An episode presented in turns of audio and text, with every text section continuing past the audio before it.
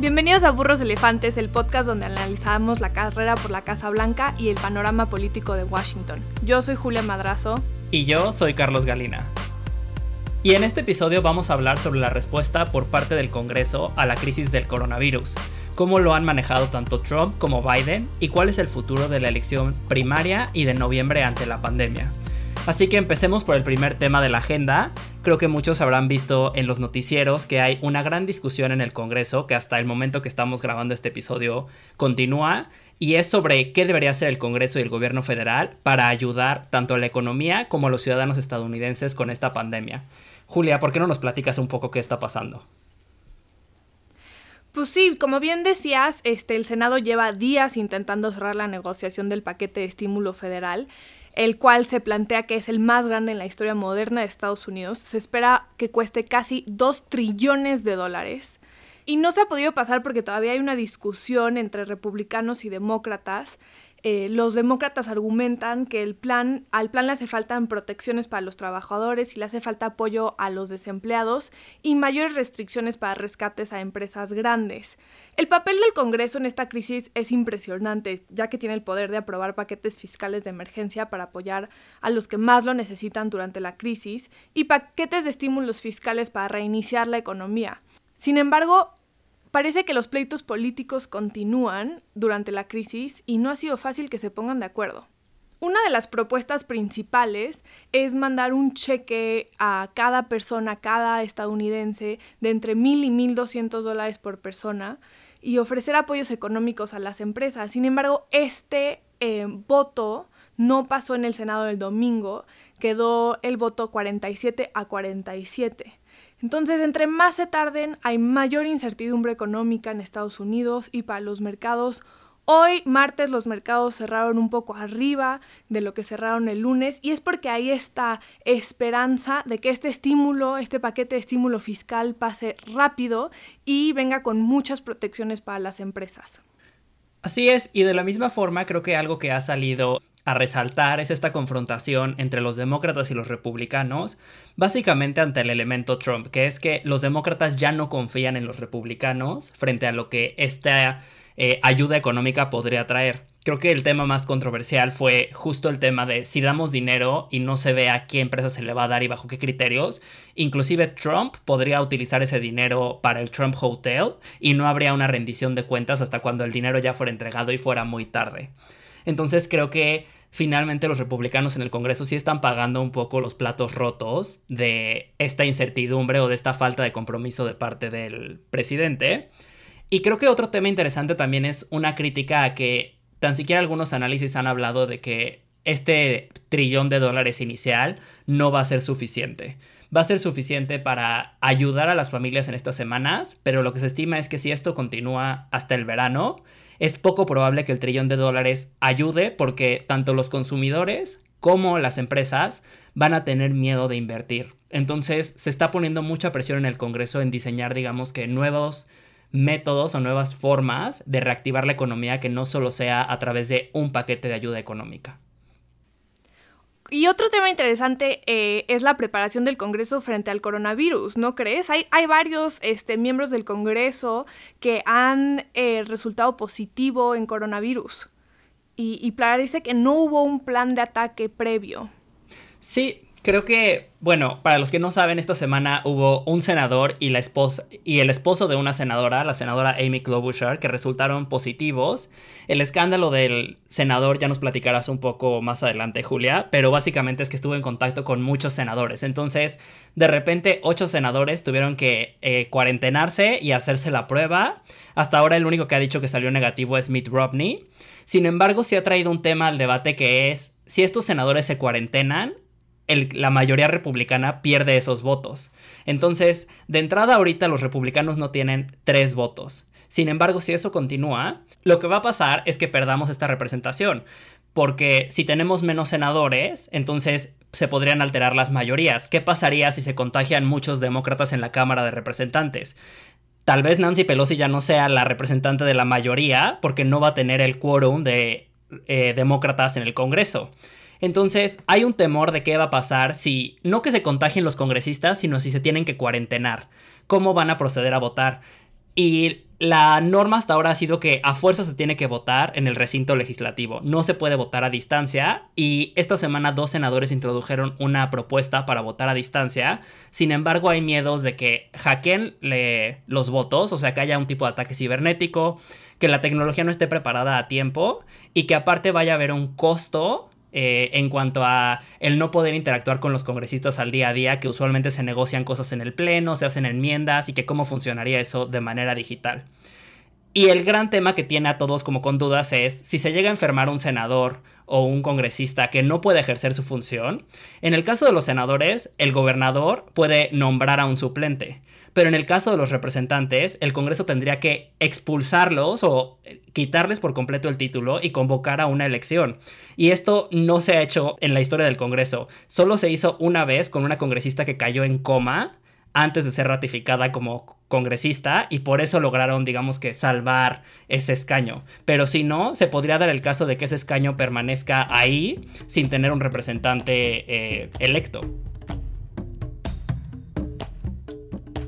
Pues definitivamente hay incertidumbre a todos los niveles de la vida política y económica global. Y vamos a ver un poco también cómo han eh, reaccionado Trump y Biden ante esta crisis.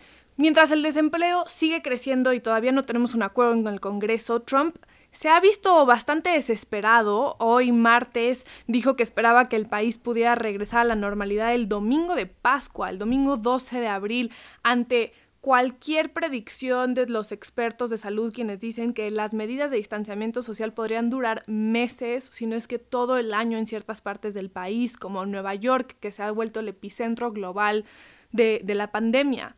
Y me parece interesante reflejar esto con las encuestas. Ayer, em, el lunes, salió una encuesta de Monmouth eh, en el que detalla que 50% de las respuestas a nivel nacional aprueban de la manera en la que el presidente Trump ha manejado la crisis.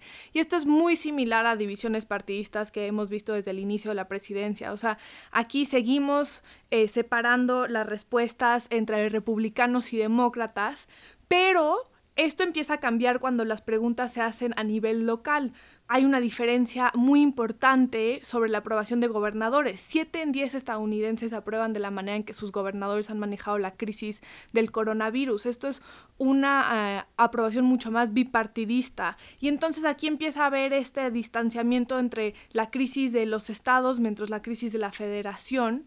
Y hay presencia importante de gobernadores, por ejemplo Andrew Cuomo, que al, rato Carlos nos hablará un poco más del liderazgo que ha tomado Andrew Cuomo, el gobernador de Nueva York en, en la crisis del coronavirus, se ha vuelto sin duda uno de los líderes y comunicadores más importantes a nivel nacional. De la misma forma, algo que es interesante es que si bien sí se ha visto un incremento de un punto o dos puntos en la aprobación de Trump, algunos creen que es un 20% de demócratas que decidió apoyar al presidente, más que nada porque es el presidente y no queda de otra. Es un efecto que en la política estadounidense se llama el famoso rally around the flag, que es que la gente tiende a apoyar al presidente en tiempos de crisis, en una forma de apoyar a las instituciones. Sin embargo, vi por ahí una encuesta en la que le preguntaban a la gente en quién confías o quién crees que puede manejar la crisis y les daban varias opciones. Y Trump estaba hasta abajo, hasta arriba estaba la CDC, luego le seguía la ONU y luego le seguían distintas agencias y hasta abajo seguía la confianza en el presidente. Entonces, cuando veamos este tipo de notas en las que nos digan tal vez es que hoy incrementó 10 puntos la aprobación de Trump, tengan en mente que tal vez este incremento en la aprobación es relativo a las opciones que se le da a la gente en las encuestas. Ahora, una discusión interesante que se ha armado es si en verdad este efecto de rallying around the flag va a beneficiar a Trump. Julia, ¿crees que en, los siguientes, en las siguientes semanas o en el siguiente mes, entre más se vea al presidente diario en cadena nacional anunciando su plan de acción, ¿crees que en verdad podamos ver un efecto y que veamos a más demócratas saltar a apoyar al presidente en las encuestas? Pues aquí un poco saltamos al tema de la elección, yo creo, porque va a depender mucho de la narrativa que él tome. O sea, hay muchos analistas diciendo que le puede ir muy bien si cambia su narrativa de, de la crisis yéndose a la elección de noviembre como este presidente en tiempos de guerra, el wartime president. Entonces, si toma este liderazgo y toma esta importancia a nivel nacional, que sí está llevando a cabo un cambio y, y el país empieza a salir de la crisis del coronavirus, tanto de salud como económicamente, puede ser que hasta le beneficie para su reelección en noviembre. Sin embargo, si no logra capitalizar todo este momentum que se le viene en las manos político, yo creo que sería la peor catástrofe que se le puede venir para noviembre. Digo, me estoy saltando al tema de las elecciones, pero creo que va a quedar en él si es capaz de tomar esta postura de liderazgo y que surja dentro de los estadounidenses este efecto de rallying around the flag o de apoyo al presidente. Si él es incapaz de tomar esa postura de liderazgo y tomarse en serio la crisis y, y la respuesta económica y de salud ante la crisis, la verdad es que él está creando la tormenta perfecta para la elección de noviembre. Y hablando de a quién deberían de ver los estadounidenses, creo que la otra persona a la que pronto podrían ver es a Joe Biden. ¿Qué ha pasado con Biden estas semanas, Julia? Pues es raro porque Biden ha estado bastante callado, se le ha visto muy poco en los medios, de hecho surgió este hashtag Where is Joe. Em, y pensaría, yo pensaría que sería un momento importante para ocupar este vacío de liderazgo que ha dejado Trump, pero este lunes eh, Biden publicó un discurso en vivo desde sus redes, estaba en su casa en Delaware, y lo que parece ser es que va a empezar apariciones diarias, tanto en redes como en televisión. Hoy martes apareció en dos programas de televisión, entonces está teniendo una postura más pública, pero también me cuestiono si es una estrategia desaparecer por un rato y dejar que Trump siga totalmente descontrolado y arruinando la estrategia y después que toda esa culpa recaiga en él y que Biden salga en unos meses un poco a la luz diciendo, ven, yo soy la, la respuesta ante todo la crisis que mal ha manejado Trump y su administración. No sé, ¿tú qué opinas? ¿Crees que sea una estrategia? ¿Crees que nada más desapareció porque se quería cuarentenar un rato? La verdad es que, a ver, tanto él como Bernie Sanders han estado con muchas personas los últimos meses.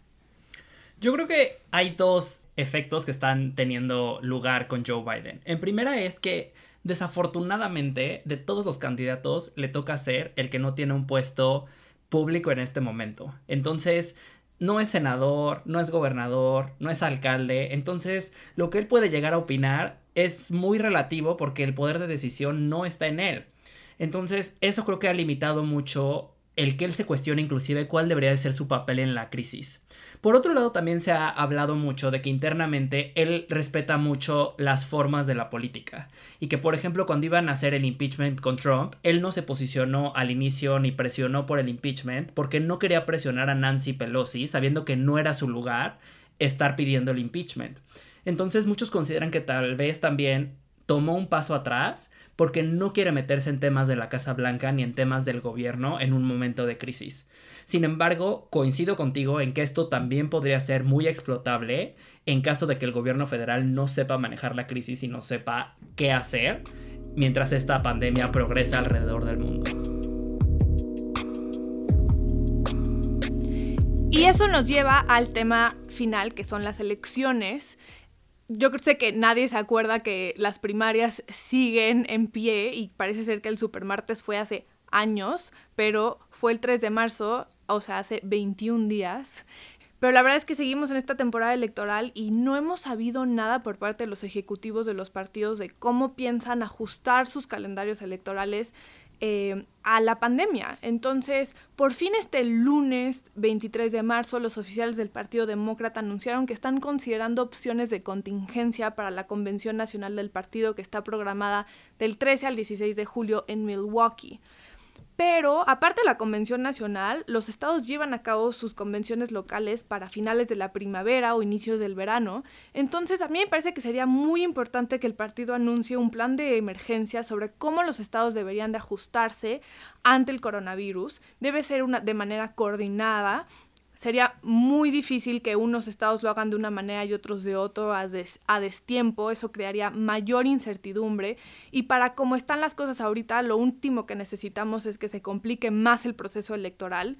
Y creo que una última cuestión que le está metiendo incertidumbre a, a la nominación del Partido Demócrata es que Bernie Sanders sigue en la contienda sí Joe Biden es el favorito y sí tiene la matemática a su favor, pero la nominación no está definida. Y tenemos que seguir con el proceso electoral. De la misma forma, creo que muchos demócratas se están cuestionando y es algo que cada vez permea un poco más en la discusión pública, es qué va a pasar más allá del candidato, qué va a pasar en noviembre. Y hace unos días una serie de politólogos en Estados Unidos firmaron un desplegado pidiéndole al presidente que se tomen acciones sobre qué va a pasar si en tres meses la gente sigue encerrada. Y entonces han salido varias propuestas desde que la gente pueda votar por correo, algo que se ha hecho en algunos estados de Estados Unidos donde hay buzones con cámaras donde la gente va y deposita su voto y se corrobora con las cámaras que la gente haya dejado su voto, que se sea más flexible con la gente que acude a votar, que tal vez no tienen una identificación que se les permita regresar al día siguiente, pero sí se está buscando ya este plan de contingencia, más que nada porque sí hay un miedo de estos chistes que ha hecho Trump en redes sociales, no ahorita, sino previamente, de decir ¿Se imaginan que me relija otros ocho años o que me relija otros cuatro años?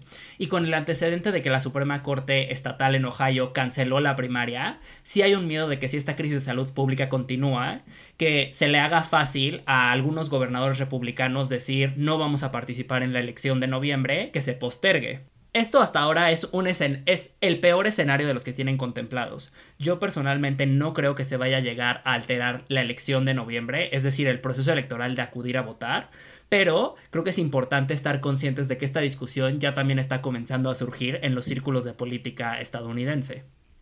Bueno, y para cerrar, yo ya di mi visión sobre cómo esto puede alterar la narrativa alrededor de la elección de noviembre. Pero Carlos, ¿tú tienes algunas ideas de cómo puede cambiar la elección de noviembre más allá de, de si se va a posponer o no? O sea, ¿crees que haya un efecto en cuanto a narrativa alrededor de la elección? La verdad es que hasta ahora puede haber dos tipos, una narrativa económica y una narrativa política, pero sí es importante decir que algo curioso que ha pasado en los modelos estadísticos que prevén las elecciones es que todos están tomando un paso atrás y diciendo no sabemos qué va a pasar. Nuestros modelos no logran predecir si metemos el factor coronavirus y percepción de la gente, cómo eso altera los resultados. Por un lado, podríamos hacer el argumento de que si se cae en una recesión de la cual el gobierno no logra elaborar un plan para tener una alza económica, Trump pierde su argumento principal, que es, bajo mi gobierno la economía creció. Por otro lado, la forma en la que manejen la crisis, como lo estábamos discutiendo hace poco, va a ser un factor definitorio en toda la elección. Más que nada porque también vamos a empezar a ver un choque con el federalismo eh, a, nivel estatal. ¿Por qué? Porque como tú bien mencionaste, Trump ha estado estos dos días insistiendo con que la gente para el 12 de abril va a estar en las calles y algunos gobernadores han salido a decir yo no voy a seguir la orden del gobierno federal, mis ciudadanos van a seguir eh, en cuarentena o tomando ciertas medidas de precaución. Entonces, si este conflicto se incrementa, vamos a empezar a ver un poco de fragmentación en el Partido Republicano, pero también con los demócratas de a quién le deben de hacer caso y bajo qué bajo qué reglas o parámetros deberían de tomar qué medidas. Entonces, creo que ahorita hay mucho que está en el aire en cuanto a qué va a definir la elección, pero creo que sí estamos empezando a ver muchas variables que no hubieran salido si no hubiera pasado esta epidemia.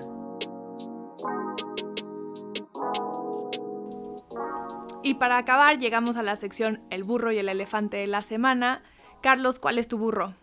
Mi burro de esta semana es una invitación a todos a ver si pueden las ruedas de prensa del gobernador de Nueva York, Andrew Cuomo, o seguirlo en redes sociales, más que nada porque ha sido un experto en comunicación política y manejo de crisis en lo que ahora es el epicentro en Estados Unidos de la crisis del coronavirus. El gobernador ha mostrado tanto un manejo de política como una empatía con la gente que no se ha visto en varios líderes políticos, yo creo que de Estados Unidos y me atrevo a decir del mundo. Desde comentarios como decir sé que la cuarentena va a ser difícil, pero el otro día me senté a hablar con mi hija y hace siglos que no hablábamos y, es, y el estar encerrados nos acercó de alguna manera porque pudimos hablar por primera vez como no lo habíamos hecho en mucho tiempo. Eh, asegurar a la gente que se está haciendo todo lo posible, pero siendo honesto con los datos, creo que ha marcado una guía para lo que cualquier gobernante debería de hacer frente a esta crisis. Y del lado republicano, Julia, ¿cuál es tu elefante? Pues el elefante de la semana creo que serían los conflictos internos dentro del Partido Republicano.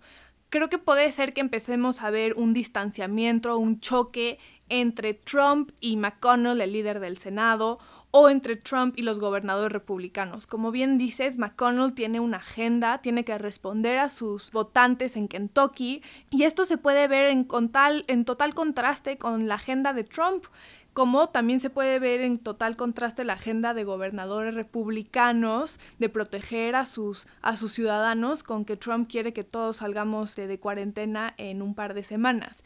Entonces, tal vez por primera vez empecemos a ver estos choques internos dentro del Partido Republicano eh, y algunos gobernadores algunos representantes o senadores que antes habían sido bastante silenciosos en cuanto a las críticas hacia Trump y hacia su administración, puede ser que se vuelvan cada vez más vocales cuando exista eh, un peligro de salud pública tan grande como el que estamos viendo.